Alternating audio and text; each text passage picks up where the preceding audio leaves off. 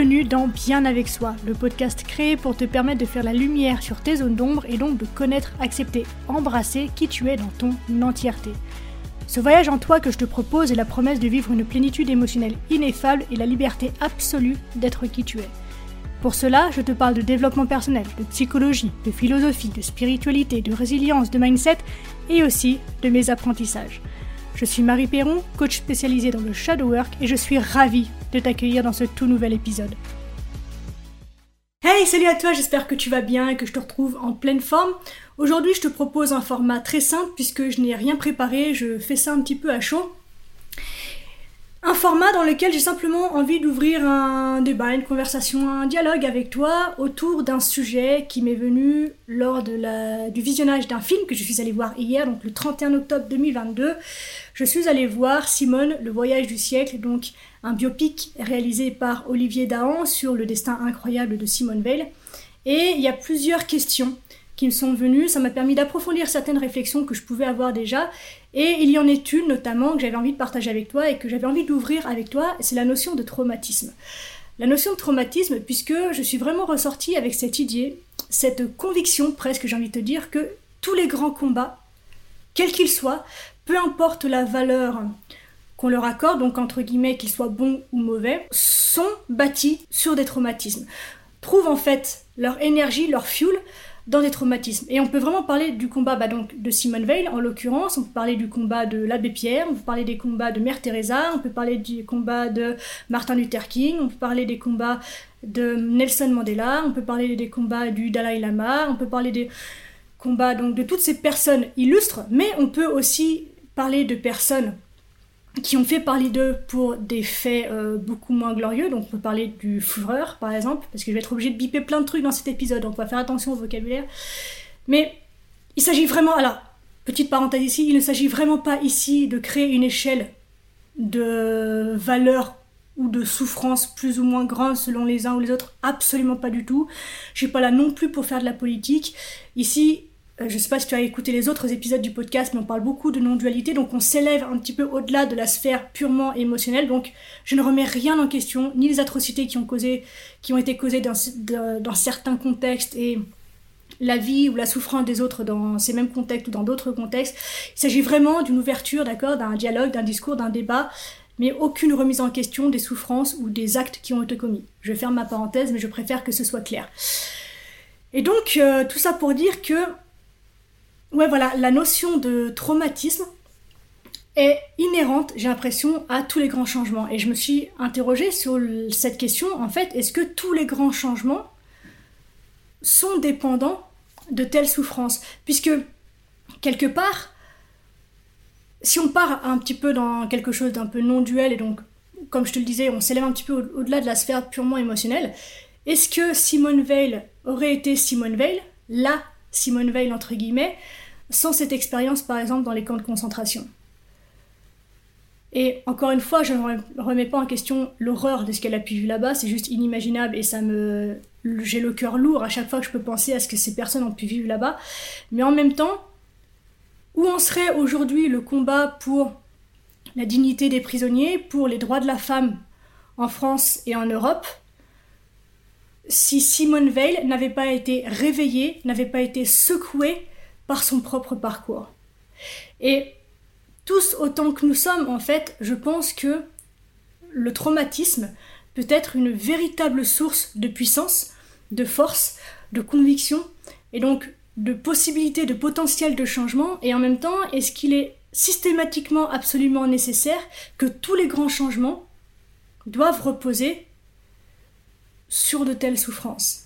Et il y a une notion en plus que hum, j'ai trouvé intéressante aussi dans ce film, c'est une notion, comment je pourrais dire ça, de différence entre imaginaire et réel, dans le sens où c'est un message qui est plusieurs fois diffusé dans le, dans le film, cette notion que, en fait, bah, les victimes, ou les criminels d'ailleurs, sont traités de la même façon, et ils font partie de ces personnes qu'on ne veut pas voir, qu'on ne veut pas entendre. Et donc toute la société se construit sur un déni, sur une omerta, euh, co-créée par tous les acteurs de cette société, et donc, du coup, le réel devient imaginaire et l'imaginaire devient réel dans le sens où la réalité est factice, elle est, elle est tue en fait, elle est cachée, elle est déniée et l'imaginaire prend place en fait dans le quotidien et tout le monde s'en contente. Et je pense que le lien entre traumatisme imaginaire et réalité est extrêmement important dans le cadre d'un chemin de résilience, puisque bah, finalement, peu de personnes passent de la naissance à la mort sans faire l'expérience de la manière dont un traumatisme colonise l'intimité au point de modifier carrément le paysage de la psyché. Euh, tant d'expériences traumatiques peuvent secouer une vie, donc bah, une guerre, euh, des morts, des viols, une maltraitance, des accidents, des, catastrophes naturelles, pardon, ou encore même le racisme, l'homophobie, l'harcèlement, l'intimidation, etc. Et encore, c'est une liste qui est extrêmement, extrêmement sommaire. Et ça va faire beaucoup de censure. Et c'est super intéressant, tu vois d'ailleurs, que je sois obligée de censurer tous ces termes qui font justement partie de la réalité de beaucoup, beaucoup, beaucoup de monde, mais que pourtant il faut taire. Il faut taire parce que c'est choquant. Il faut taire parce qu'on ne veut pas entendre ça. On ne veut pas que ça fasse partie de la réalité. Et donc quand on en parle, quand on l'expose, il faut qu'on se cache. Il faut qu'on censure. C'est pas possible, ça ne passe pas. Donc rien que l'exercice que je fais là avec toi, il est super intéressant et nourrit un petit peu le discours que j'ai envie d'ouvrir, le dialogue que j'ai envie d'ouvrir avec toi aujourd'hui. Donc, comme je l'ai dit, c'est une liste donc extrêmement sommaire. Et pourtant, même si vous avez la chance, entre guillemets, de pouvoir esquiver l'invasion d'un trauma dans votre vie, bah, sa vie carriante nous assure en fait de notre facilité à partager la façon dont son pouvoir peut transformer une vie en fait pour toujours. Parce que quand un événement traumatique, par exemple, se produit et qu'il ne se synthétise pas avec le reste d'une histoire de vie, les morceaux de mémoire non intégré hante le survivant. Exactement en fait de la même façon qu'un membre fantôme fait remonter la douleur d'un membre qui n'existe plus, ainsi que la vie de la victime avant l'intervention de l'accident qui a provoqué l'amputation par exemple. Donc la naissance d'un traumatisme s'accompagne de la création de son propre univers qui existe à côté de l'ordre régulier des choses en fait et qui exprime des faits à travers lesquels les histoires de vie sont normalisées, euh, validées, mais non valorisées. Dans cet autre monde, donc dans ce paysage de l'esprit, un survivant passe beaucoup de temps à y revivre non seulement ce qui s'est passé, mais également tout ce qui ne s'est pas produit. Donc échapper aux préjudices, faire face aux abus, euh, retrouver un sentiment de sécurité. Donc en fait, toutes les victimes se retrouvent dans ce lieu un peu étrange et déconnecté du reste de la vie et c'est un terrain qui est extrêmement fertile pour y faire pousser le chagrin, mais aussi, et c'est ça qui est incroyable, donc la créativité, l'origine du traumatisme, mais aussi ce qui l'efface. Et donc tout cela tend à rivaliser vivement avec ce qui ne peut plus être ou devenir, maintenant que ce bougre d'animal a revendiqué en fait son espace. Et je trouve que tout cela dans le film de Simone Veil, donc, est vraiment, vraiment très bien représenté, cette notion en fait où le combat de Simone Veil est né dans ce paysage parallèle qu'elle a construit à l'intérieur d'elle-même à partir des atrocités qu'elle a vécues. Et on peut vraiment se demander, en fait, vraiment si on prend de la hauteur, si on reste encore dans cette notion de non-dualité et de sortir de la sphère purement émotionnelle, comme je te le disais tout à l'heure, qu'en serait-il aujourd'hui de l'avancement de la question des droits de la femme ou de la dignité des malades, la dignité des prisonniers en France et en Europe, si Simone Veil n'avait pas vécu ce qu'elle a vécu Est-ce que Simone Veil serait la Simone Veil si elle n'avait pas vécu ce qu'elle a vécu Et finalement, par-delà le bien et le mal, au-delà de ces notions en fait éthiques purement humaines, est-ce qu'il n'était pas nécessaire qu'on passe par là Je mets des gros guillemets.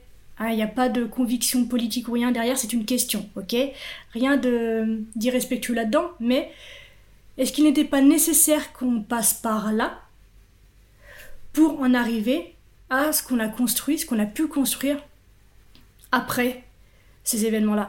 Et on peut se demander aussi si ces événements-là n'avaient pas eu lieu, est-ce qu'on aurait trouvé d'autres moyens de parvenir à ce qu'on a construit aujourd'hui?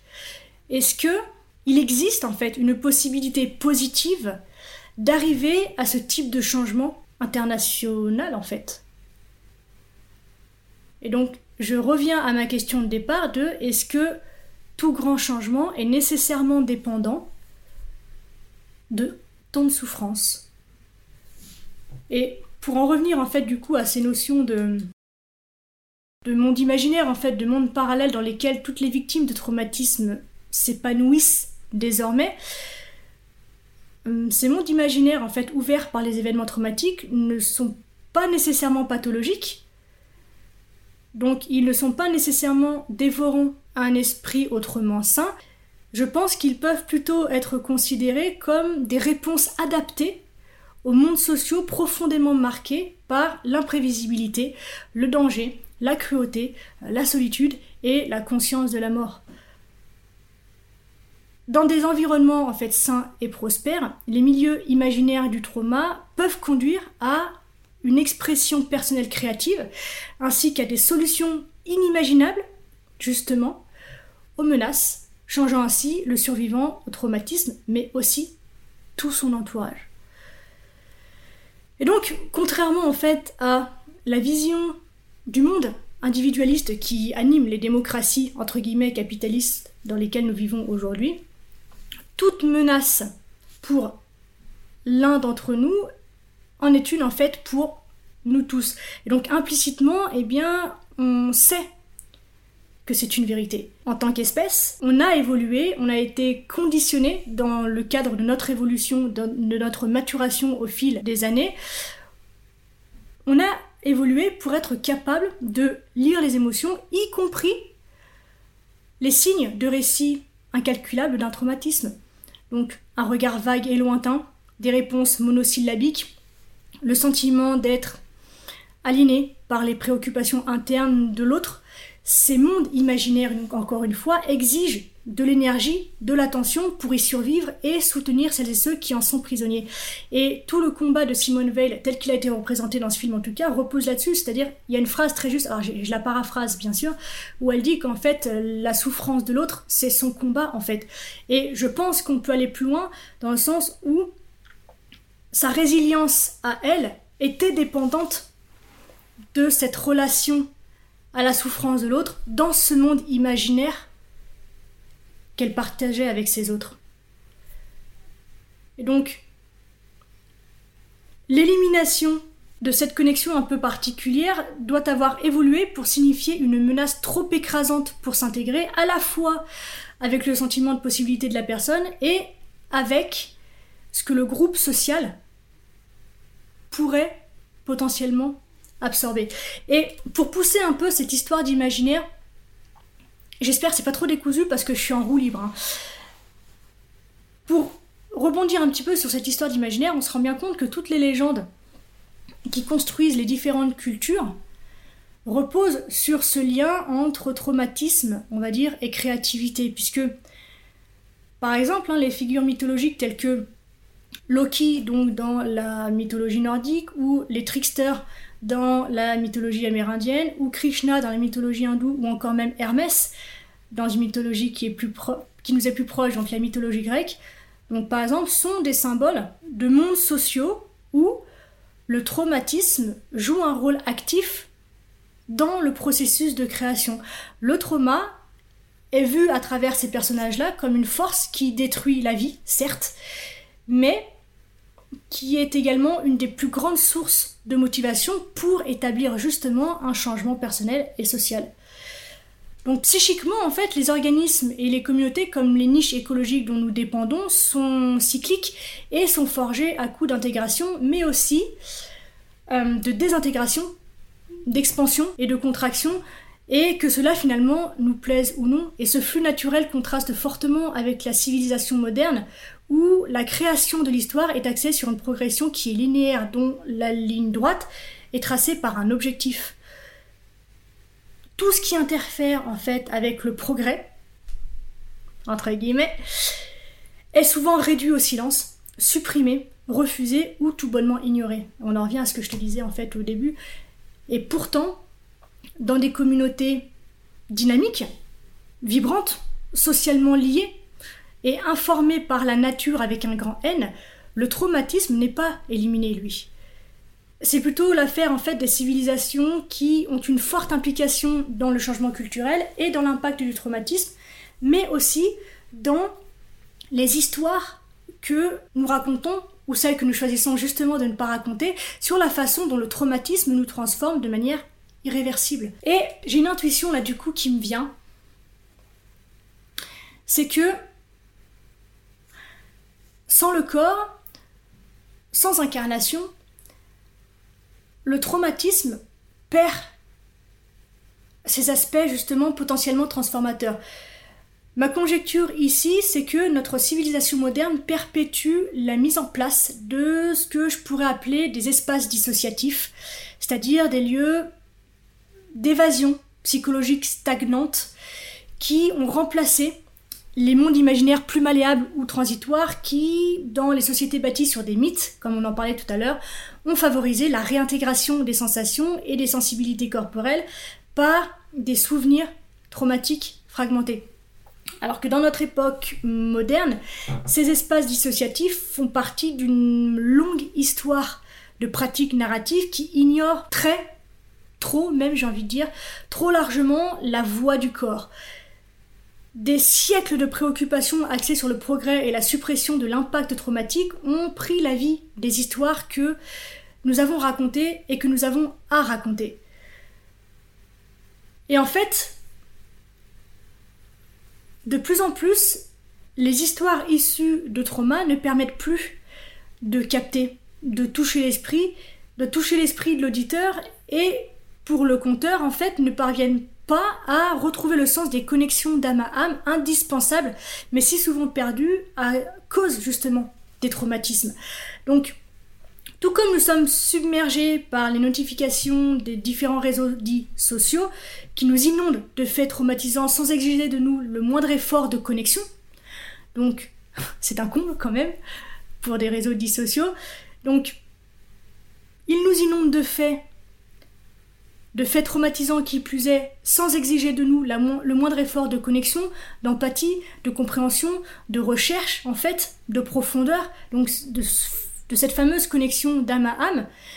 Et en plus, il n'exige pas non plus de notre part d'engagement vis-à-vis des nouvelles qui drachent le ciel d'Internet.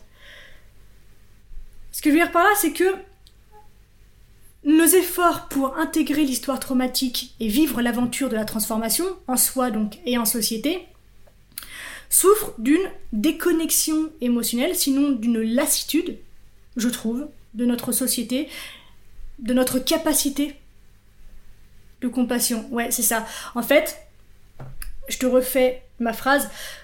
Nos efforts pour intégrer l'histoire traumatique et vivre l'aventure de la transformation, donc en soi et en société souffrent d'une déconnexion émotionnelle, sinon d'une lassitude de notre capacité de compassion. Notre capacité de compassion est lasse, elle est inexistante, elle est blasée, elle en a plus rien à foutre, elle est en mode balèque. Et finalement, seules les images les plus horribles et les plus atroces reçoivent ce qui leur est dû en termes d'émotions. Et encore, c'est pas toujours vrai, puisque c'est encore des émotions qui sont conduites, qui sont façonnées de toutes pièces. Il suffit de voir en fait tout le brouhaha qu'il y a autour de la série Dahmer que je n'ai pas regardé parce que ça glamourise des connards et moi ça m'intéresse pas de perdre du temps là-dedans. Mais on voit bien en fait la façon dont la violence est utilisée. C'est marrant pour nous détourner en fait de la violence réelle de notre quotidien. Et donc pour anesthésier notre capacité donc de compassion, notre capacité de connexion et notre capacité de transformation et de réalisation en fait. On se rend compte à quel point je pense que tous les gens qui sont là-haut ont compris l'incroyable pouvoir de transformation de la souffrance et je pense qu'ils ont très bien compris également le pouvoir que eux pouvaient avoir en faisant usage de ces biais-là. Et donc ils ont réussi par l'émergence des réseaux sociaux, par l'émergence de la fake culture, à court-circuiter un processus naturel d'évolution qu'ils veulent empêcher pour garder en fait sous le pied la société dont eux ont envie et donc dépourvue de toute possibilité de remise en question, de réflexion et donc d'évolution en fait. Et donc, est-ce qu'on peut finalement guérir d'un traumatisme ou tout du moins en apprendre quelque chose, changer à cause ou grâce à lui, sans y engager de la souffrance, de la douleur pour le corps, à travers cette lecture-là que je te fais, euh, je consolide, en fait, je conforte cette idée, cette conviction que j'ai également que le corps, en fait, est la source de toutes nos émotions. En tout cas, c'est lui qui les véhicule, c'est lui qui transmet le message. Et donc, pour survivre dans ces espaces dissociatifs qui se créent lors d'impacts traumatiques, lors de l'impact même du traumatisme, c'est comme une météorite qui se crache, qui vient transformer, donc, comme je te le disais, le paysage psychique de la personne qui le vit. Et donc, pour survivre dans ces espaces dissociatifs qui se créent lorsque l'impact du traumatisme est refusé ou ignoré, ce que nous imaginons, fantasmons et nous souvenons doit être reconnecté avec les émotions intenses générées par l'expérience traumatique qui ont conduit à la scission des mémoires avec la réalité initiale. Et donc ça signifie que il est nécessaire, à mon sens, de faire ce travail de reconnexion au corps. Et je crois sincèrement profondément que lorsque nous ignorons le rôle du corps dans la détresse psychologique, on prend le risque de perdre des pratiques séculaires pour transformer la souffrance en un changement significatif et en un sentiment d'appartenance renouvelé. Au lieu donc de catalyseurs pour croissance personnelle et collective, nos mondes imaginaires vacillent continuellement entre submersion et extinction émotionnelle et s'indemnisent petit à petit jusqu'à nous couper de tout ce qui pourrait nous en sortir. Alors, certes, dans ces mondes-là, il est possible d'échapper à la souffrance, mais à mes yeux, encore une fois, adopter une telle attitude, c'est douter qu'une transformation soit possible. Et douter qu'une transformation soit possible, bah, c'est enrayer une fois de plus le processus de potentialité qui nous habite depuis l'impact de ce traumatisme. Donc, l'évasion prolongée dans ces mondes imaginaires dans ces mondes parallèles est, je pense, une menace importante pour notre capacité à ressentir. L'apathie et la peur d'espérer menacent de devenir la nouvelle norme, avec une dévalorisation de la vie dont le corps est le symbole le plus tangible. Donc voilà ce que je pouvais dire. Là, j'ai plus tellement d'idées pour l'instant là-dessus, donc je vais euh, clore mon rôle ici et puis je vais te laisser prendre le tien donc dans l'espace commentaire ou directement sur les réseaux sociaux si tu souhaites qu'on aille plus en profondeur sur les sujets. Je sais pas si tu l'as vu toi ce film, dis-le moi en commentaire, dis-moi euh, si tu as apprécié ce que tu as pu retirer de ce film là. Il y a plein d'autres sujets qu'on aurait pu aborder mais cette notion de traumatisme en fait et de cette euh, presque nécessité de la souffrance pour comme fuel en fait comme source à tous les grands changements est vraiment une question euh, qui est venue m'habiter même cette nuit, tu vois. J'en ai pas beaucoup dormi parce que ça m'a vraiment mené à une réflexion qui est très intéressante et que je te délivre là du coup ce matin euh, de la meilleure façon dont je le peux. Mais voilà, n'hésite pas à me dire toi si tu l'as vu, ce que tu as pu en tirer. Et les deux, il y a deux autres choses éventuellement que j'ai pu retirer de ce film. Bah déjà, comme je te l'ai dit tout à l'heure, c'est cette notion vraiment que les victimes et les criminels finalement sont traités de la même manière. Donc tout, bah, comme je l'ai exprimé hein, au cours de, de mon discours précédent, que bah, tout ce qui menace la norme, bah, juste c'est tu en fait, il n'y a pas de différence. Et on voit bien que du point de vue de certaines euh, façons dont les sujets peuvent être traités, en fait, les victimes et les agresseurs, entre guillemets, sont traités finalement de la même façon. Et un autre aspect super important en fait que j'ai pu relever dans ce film, et euh, ça fait déjà une demi-heure que je parle, donc t'inquiète pas, j'ai pas, j'ai pas développé ça, mais je pense que c'est important de te le glisser là, comme ça, pour le plaisir. C'est le lien indéfectible qu'il existe entre passé, présent et futur. Et dans cet univers en fait du développement personnel, il y a plein de psychologie pseudo-positive qui nous invitent, qui nous encouragent à nous débarrasser du passé, à ne jamais y retourner et à l'oublier en quelque sorte. Et je pense que c'est une grossière erreur de vouloir construire sa vie en oubliant le passé, puisque, comme je te le disais tout à l'heure, la réalité qui vient combattre l'imaginaire qu'on nous impose en fait au quotidien se trouve dans le passé.